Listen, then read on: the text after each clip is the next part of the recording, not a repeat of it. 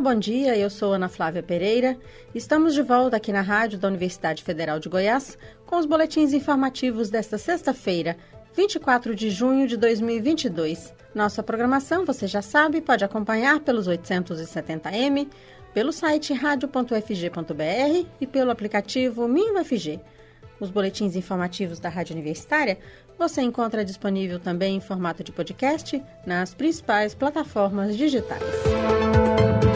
Brasil já tem 16 casos de varíola dos macacos distribuídos por três estados. São 10 ocorrências em São Paulo, 4 no Rio de Janeiro e duas no Rio Grande do Sul.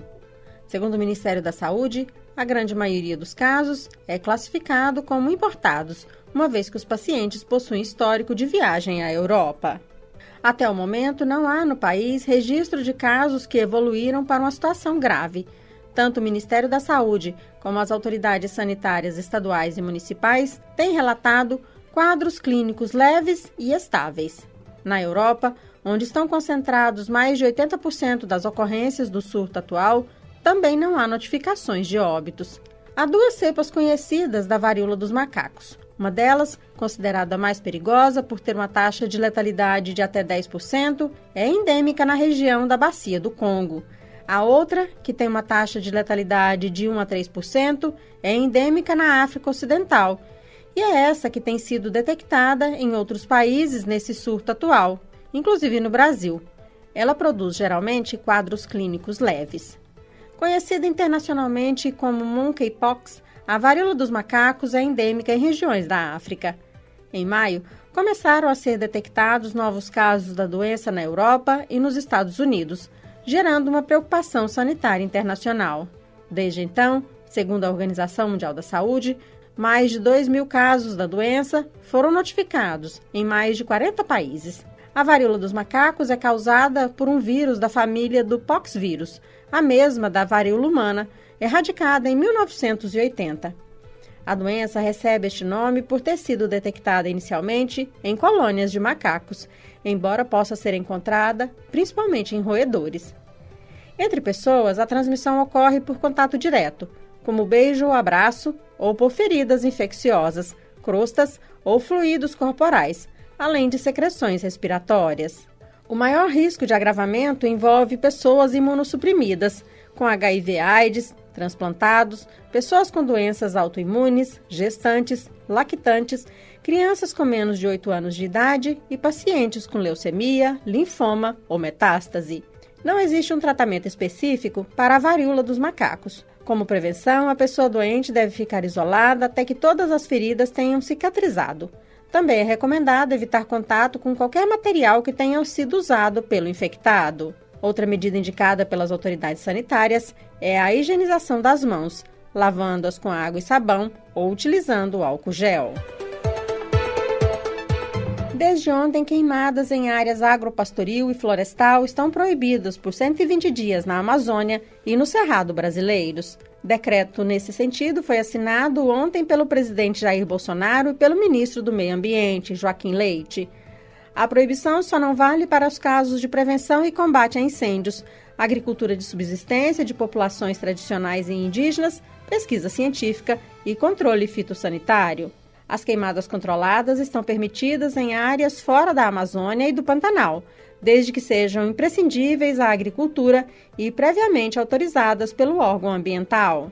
Segundo o INPE, o Instituto Nacional de Pesquisas Espaciais, de 1 de janeiro até a última quarta-feira, dia 22 de junho, foram detectados quase 20 mil focos de calor pelo Brasil.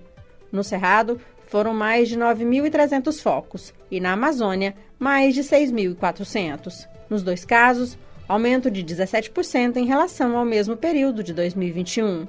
O Pantanal registrou 480 focos crescimento de 49% em relação ao ano passado. Na última terça-feira, 21 de junho, primeiro dia do verão 2022 no hemisfério norte, a ONU, a Organização das Nações Unidas, lançou um aplicativo que deve ajudar na proteção dos raios solares e, assim, ajudar também na redução dos casos de câncer de pele. Vamos saber mais na reportagem a seguir. Em um esforço para reduzir os índices globais de câncer de pele e de danos à visão relacionados à exposição a raios ultravioletas, várias agências das Nações Unidas estão lançando um aplicativo inovador. A Sun Smart Global UV está disponível gratuitamente nas lojas Apple App e Google Play, funcionando em todos os smartphones. O aplicativo fornece previsão do tempo para cinco dias e também todas as informações sobre quais os níveis dos raios ultravioleta de acordo com a localização do usuário. A ferramenta se baseia no índice UV, que descreve o nível de radiação solar na face da Terra e vai da escala 1, fraco, até a escala 11 ou maior, extremo. Além disso, o aplicativo mostra quais são os períodos do dia em que é mesmo necessário aplicar o filtro solar, medida importante para a redução do risco de câncer de pele. A diretora do Departamento de Meio Ambiente da OMS, Maria Neira, declarou que as evidências mostram que a superexposição aos raios ultravioleta é a principal causa de câncer de pele. Por isso, é vital para as pessoas saberem exatamente quando se protegerem. A representante afirma que as agências da ONU estão aconselhando todos a baixarem o aplicativo e tornar o seu uso um hábito diário. Da ONU News, em Lisboa, lê da letra. Em 2020, mais de um milhão e meio de casos de câncer de pele foram diagnosticados no mundo, sendo que 120 mil pacientes morreram. Apesar de todas as pessoas precisarem de um pouco de sol para ajudar na produção de vitamina D, a exposição prolongada e sem nenhum tipo de filtro solar é muito perigosa e até fatal. O novo aplicativo da ONU apoia o Objetivo de Desenvolvimento Sustentável número 3, que busca promover vidas saudáveis e o bem-estar de todos até 2030. O pico de Covid-19 em 2021 fez a mortalidade materna no Brasil crescer em patamares inéditos nesse século. No ano passado, em números absolutos, foram 77% mais mortes maternas que o registrado em 2019, antes da pandemia. Ou seja, a taxa de mortalidade de mulheres durante a gestação ou até 42 dias após o parto, a chamada morte materna, em 2021, superou a casa de 100 óbitos para cada 100 mil nascidos vivos. Com estes números, o Brasil registrou índice similar ao verificado nos anos de 1990. Em 2021, morreram 2.796 mulheres grávidas ou puérperas, segundo dados preliminares informados pelo painel de monitoramento de mortalidade materna do Ministério da Saúde. Foi o maior número registrado desde 1996, quando começou a série de dados disponíveis. O Brasil vinha conseguindo registrar reduções na mortalidade materna, embora ainda estivesse longe da taxa estipulada no programa da Organização Mundial da Saúde de até 30 casos por 100 mil nascidos vivos até 2030. As principais causas da mortalidade materna costumam ser hipertensão, infecção e hemorragia, principalmente no pós-parto. A Rádio USP fez reportagens sobre este tema. Vamos ouvir.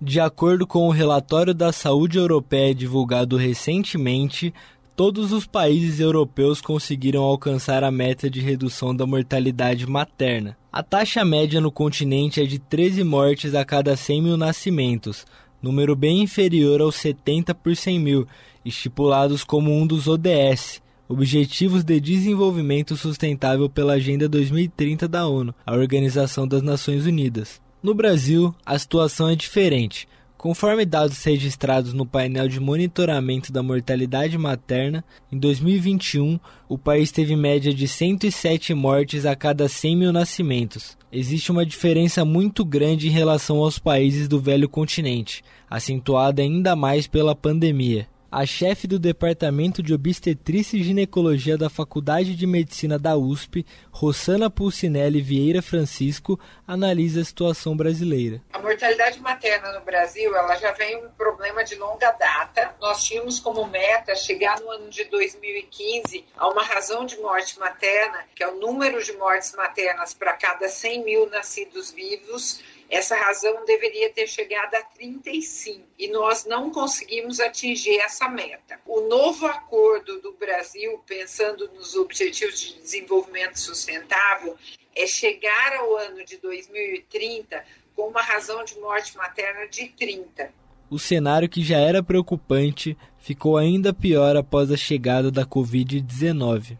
Se a gente falar da razão de morte materna no ano de 2019, antes da Covid, ela foi uma razão de morte materna de 57, passando no ano de 2020 para uma razão de morte materna de 67, e para o ano de 2021 a razão de morte materna foi de 107. Então, nós tivemos uma piora muito grande da mortalidade materna, especialmente durante a pandemia de Covid-19. De acordo com a professora, a Covid-19 foi responsável por mais de 1.500 mortes em 2021, mas as principais causas da mortalidade materna costumam ser outras. As principais causas de morte materna são hipertensão, hemorragia, e aí, no caso, muito relacionada à hemorragia pós-parto, e infecção.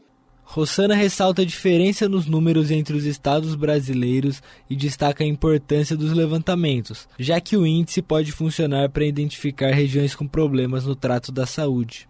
São os marcadores mais sensíveis que a gente tem em relação à saúde de forma geral. Então, quando a gente tem uma razão de morte materna muito elevada, significa que, de alguma forma, o nosso sistema de saúde apresenta fragilidades. Para Rossana, a redução da mortalidade materna deve ser um problema de todos. E a gente olhe para a mortalidade materna sentindo que essa mortalidade materna é nossa e que cada um pode, de alguma forma, influenciar para que a gente tenha redução. Então, se a gente souber de alguém que não está fazendo pré-natal, que a gente estimule a pessoa a fazer pré-natal, se a gente souber de alguém que está com algum sintoma de pressão alta, tendo muito edema, ou alguém que não está bem, que tem alguma queixa, que a gente estimule essa pessoa a chegar no hospital e que os gestores olhem para a mortalidade materna com a seriedade que ela merece para a gente conseguir mudar essa realidade no nosso país.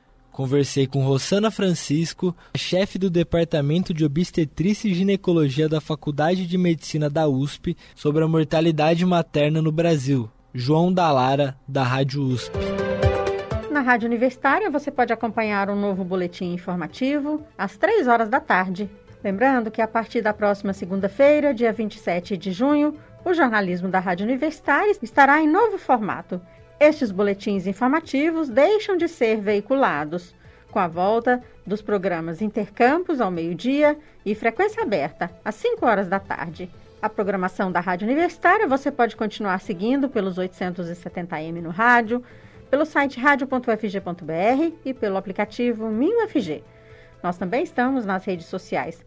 Curta nossa página no Instagram e no Facebook. E lembre-se, a pandemia de Covid-19 não acabou. Continue se cuidando. Ana Flávia Pereira, para a Rádio Universitária.